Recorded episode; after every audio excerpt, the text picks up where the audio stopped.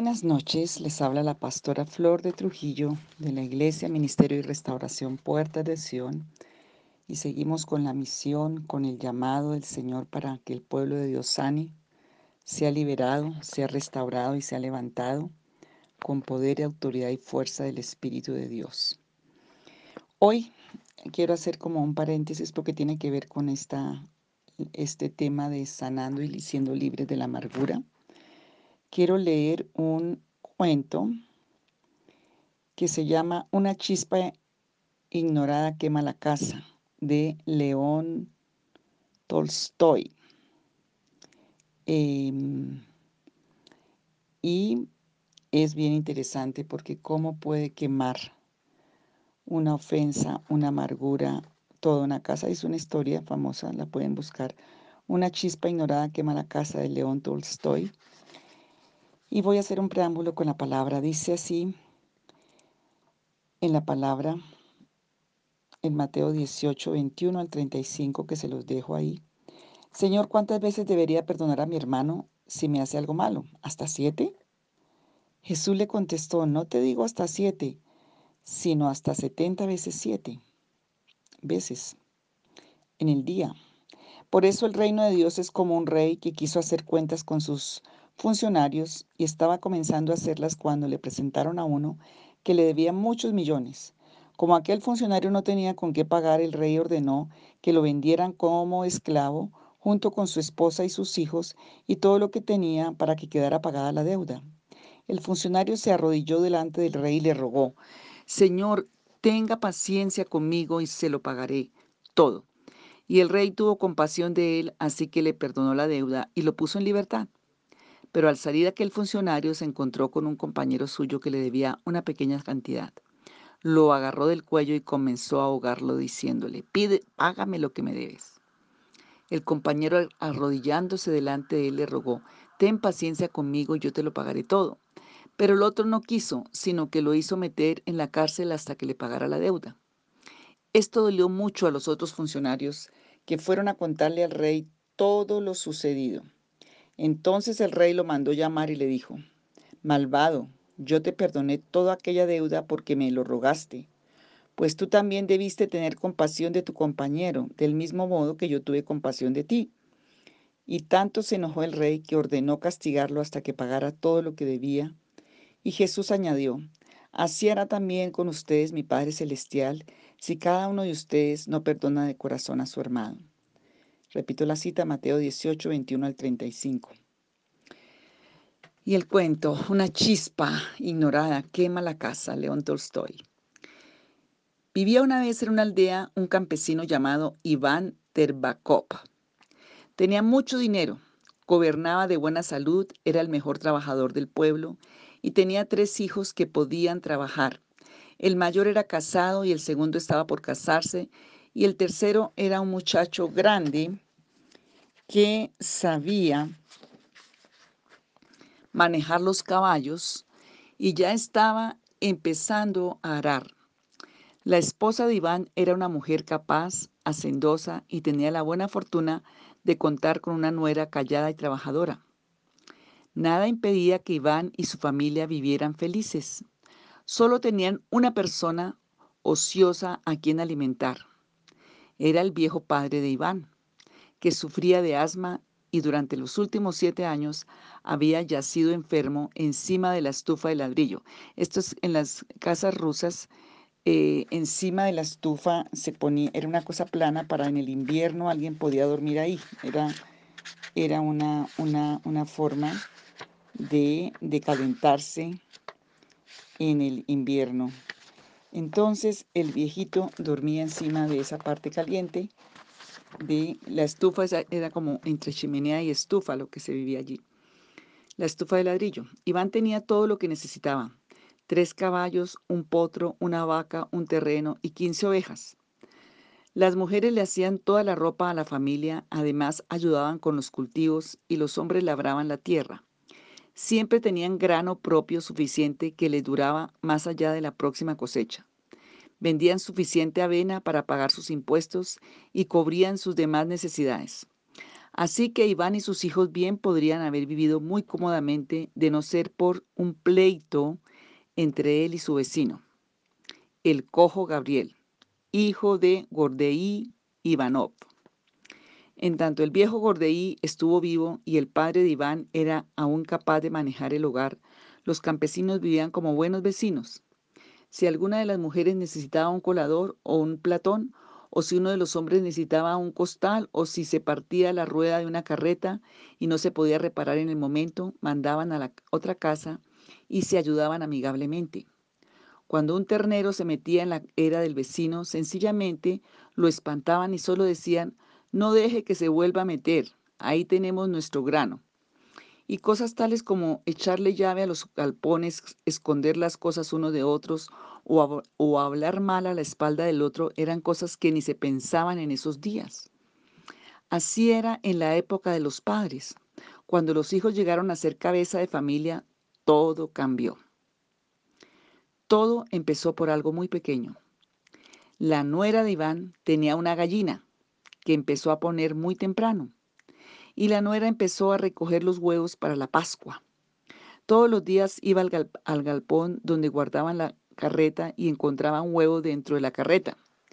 Pero un día la gallina, probablemente asustada por los niños, voló sobre la cerca del patio del vecino y puso su huevo allí.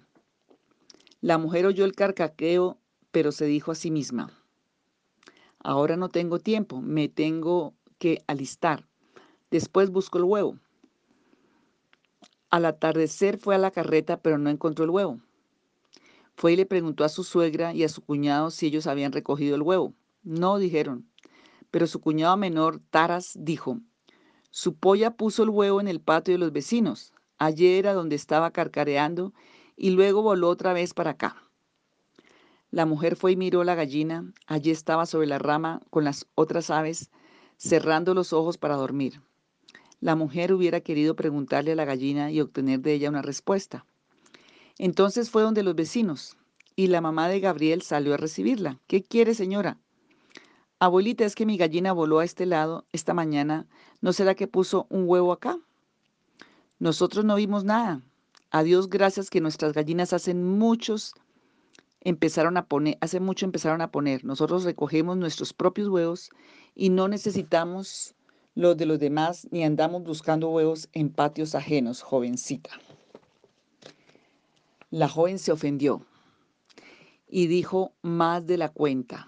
Su vecina le respondió con creces y las dos mujeres empezaron a insultarse. La esposa de Iván, que había ido a traer agua y justo pasaba en ese momento, se metió también. La esposa de Gabriel salió apresurada y empezó a reprochar a la joven por cosas que verdaderamente habían sucedido y por otras cosas que realmente nunca habían ocurrido. Se armó un gran alboroto.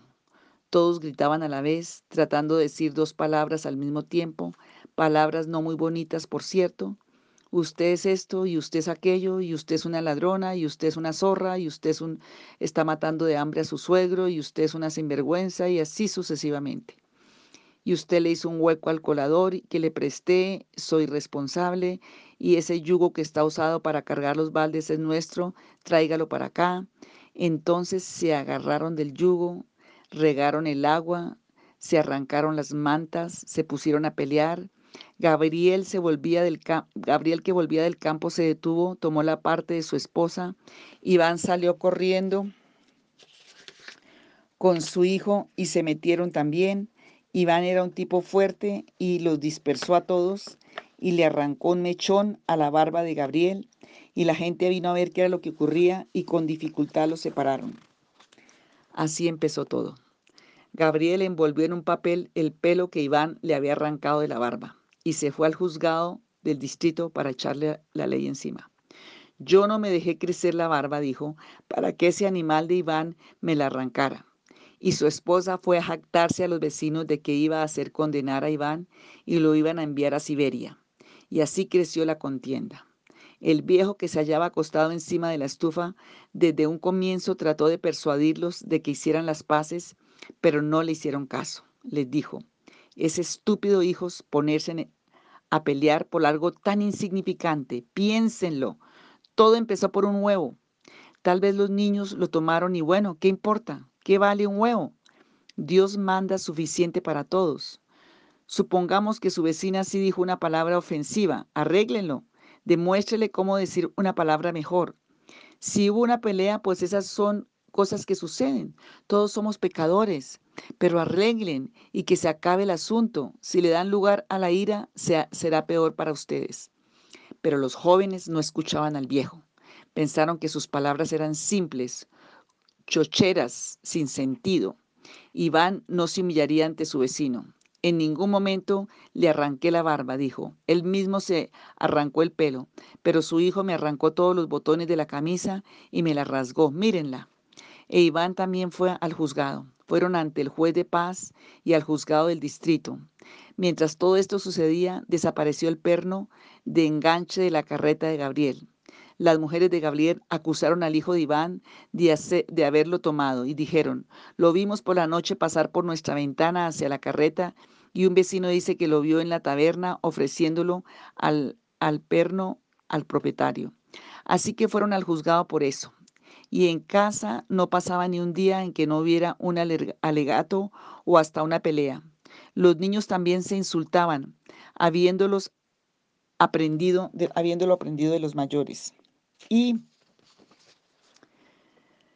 cuando las mujeres ocasionalmente se encontraban en el río donde iban a lavar la ropa, no fregaban tanto con las manos como con la lengua y toda palabra era ofensiva. Al principio los campesinos solo se insultaban, pero después empezaron en serio a lanzarse en cualquier cosa que estuviera a la mano, y los niños siguieron el ejemplo. La vida se les hizo más y más difícil. Iván Terbakov y el cojo Gabriel se seguían demandando ante el Consejo del Pueblo y ante el juez, el juzgado del distrito, y ante el juez de paz, hasta que todos los jueces se cansaron. Ya Gabriel lograba que multaran a Iván o que lo encarcelaran, luego Iván lograba lo mismo con Gabriel, y entre más se causaban daño, más se enojaban, como perros que se atacan y se enfurecen más y más mientras pelean. Le pegas a un perro por detrás y él piensa que es el otro que lo está mordiendo y se pone más, feroz. Así ve como estos campesinos iban a la ley y uno o el otro eran multados y encerrados, pero eso solo los hacía enojar más. Esperen y verán, decían, me las vas a pagar. Y así siguió la contienda durante seis años. Solo el viejo acostado sobre la estufa les insistía, hijos, ¿qué están haciendo? Dejen de cobrar cuentas, dedíquense a sus trabajos y no guarden rencor. Será mejor para ustedes. Entre más rencor tengan, peor será. Pero no le hacían caso. En el séptimo año, durante un matrimonio, la nuera de Iván iba a pasar vergüenza a Gabriel. Hizo pasar vergüenza a Gabriel, acusándolo de que lo habían descubierto robándose un caballo. Gabriel estaba ebrio y no pudiendo contener su ira, le dio a la mujer una bofetada tal que duró una semana en cama y ella estaba embarazada. Iván estaba dichoso y se fue a poner la queja al magistrado y ahora me desharé de mi vecino. No podrá evadir la prisión o el exilio a Siberia. Pero no se cumplió el deseo de Iván, el magistrado archivó el caso. Examinaron a la mujer, pero ella andaba por la casa haciendo oficio sin indicio de estar lastimada. Entonces Iván se dirigió al juez de paz, pero éste envió el asunto al juzgado del distrito. Iván se movilizó, invitó al secretario y al juez del juzgado del distrito a tomarse unos tragos. Luego fue a Gabriel y se le condenara, logró que a Gabriel se le condenara a ser azotado. La sentencia que el secretario leyó a Gabriel decía, la corte ordena que el campesino Gabriel Gordev reciba 20 azotes con una vara de abedul en el juzgado del distrito. Iván también escuchó la lectura de la sentencia y miró a Gabriel para ver cómo lo tomaba. Gabriel se puso pálido como una sábana, dio vuelta y salió al pasillo. Iván lo siguió con el pretexto de que iba a mirar el caballo y escuchó que Gabriel decía, Está bien, él hará que me azoten la espalda, eso me arderá, pero puede ser que algo de él arda peor. Al escuchar estas palabras, Iván dio vuelta, regresó al juzgado y dijo, jueces justos, Gabriel amenaza con prenderle fuego a mi casa. Escuchen lo que dijo en presencia del testigo. Llamaron a Gabriel, ¿Es verdad que usted dijo eso? Yo no he dicho nada. Azótenme, ya que tiene poder para hacerlo. Parece que yo soy el único que hace de sufrir todo por tener la razón, mientras que él se le permite que haga lo que quiera. Gabriel hubiera querido decir algo más, pero sus labios y sus mejillas temblaban y volvió la mirada a la pared. Hasta los oficiales se asustaron con su mirada. Puede hacerse algún daño a sí mismo o a su vecino, pensaron. Entonces el anciano juez dijo, miren, señores, más vale que sean razonables y lleguen a un acuerdo. ¿Estuvo bien de parte suya, amigo Gabriel, golpear a una mujer embarazada? Afortunadamente no pasó a mayores, pero imagínese lo que hubiera podido pasar. ¿Estuvo bien? Más vale que confiese y pida perdón y lo perdona y modificamos la sentencia. El secretario escuchó estas palabras y comentó, eso es imposible. Según el reglamento 117, no habiendo las partes llegado a, un común acuerdo, la Corte ha dictado una sentencia que deberá ser ejecutada. Pero el juez no le hizo caso al secretario. Controla tu lengua, amigo mío, dijo, la primera de todas las leyes es obedecer a Dios, que ama la paz. Y el juez reanudó sus esfuerzos para persuadir a los campesinos sin tener éxito. Gabriel no le prestaba atención.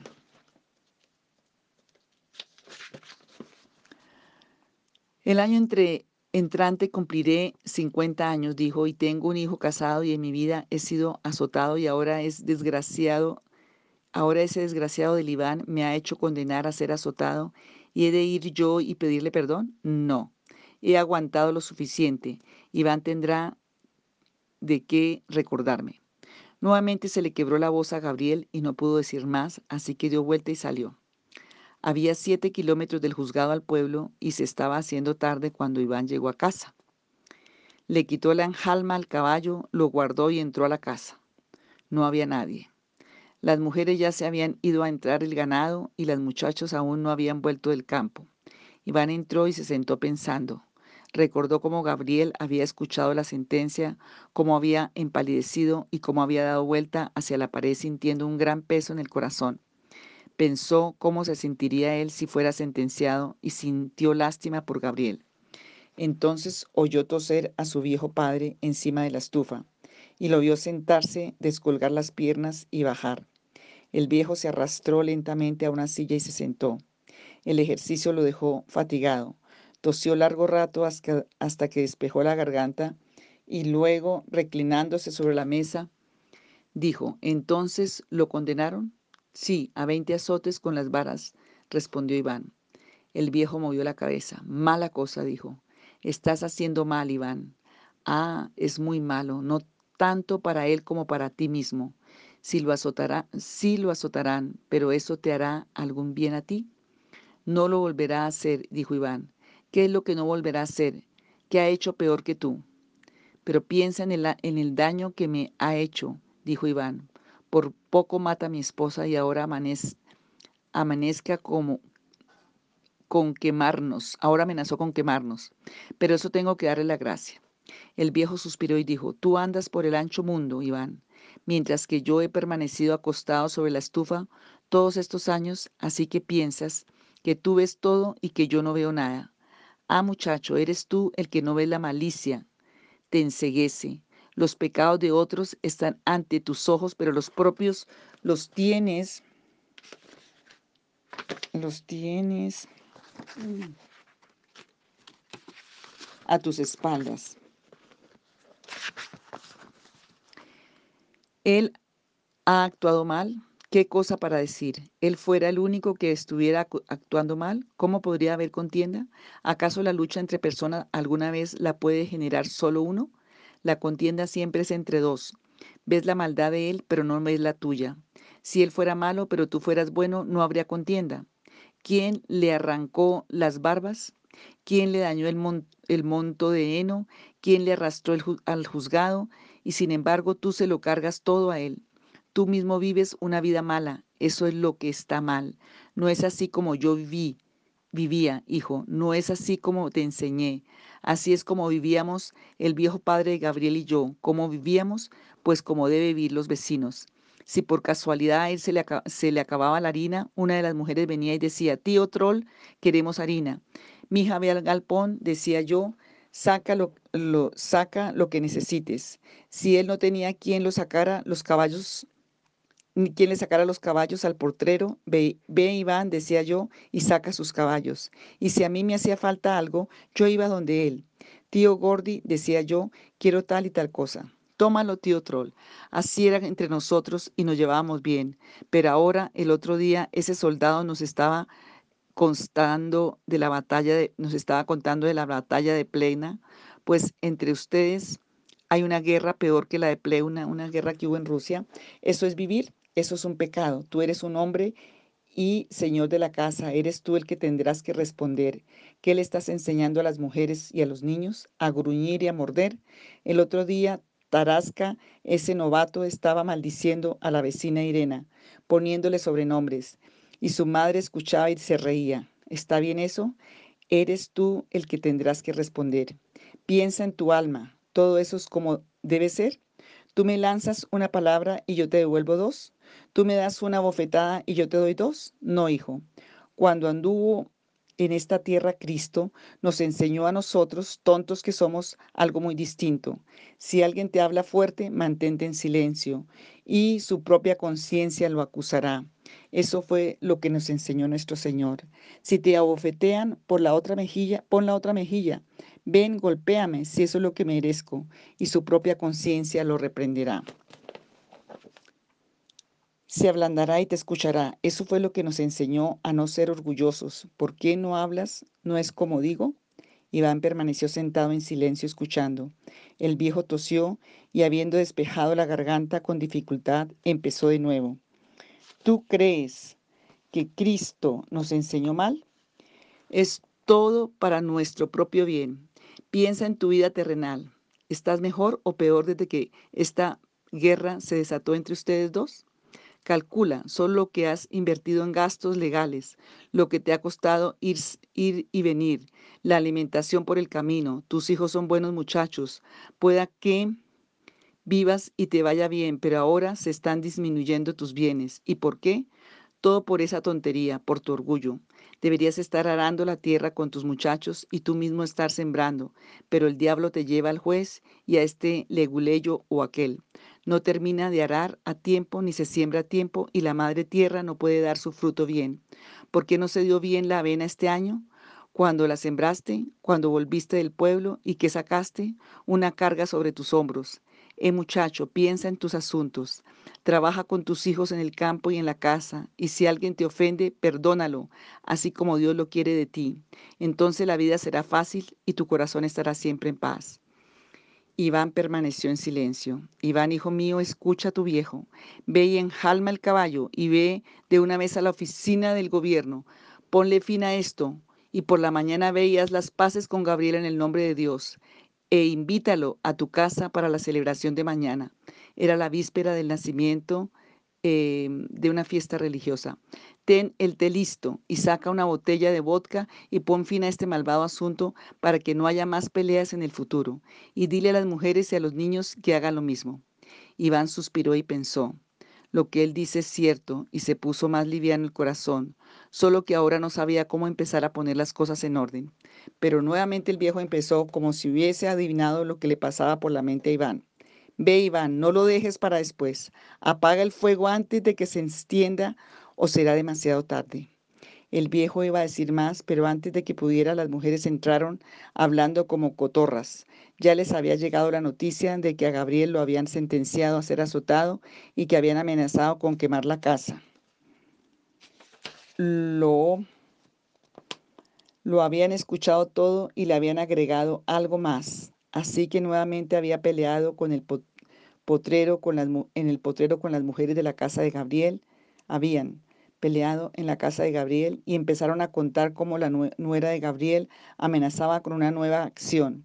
Gabriel se había hecho amigo del magistrado investigador, quien ahora le daría un vuelco al asunto y el profesor estaba redactando otra petición que esta vez se le enviaría al propio zar.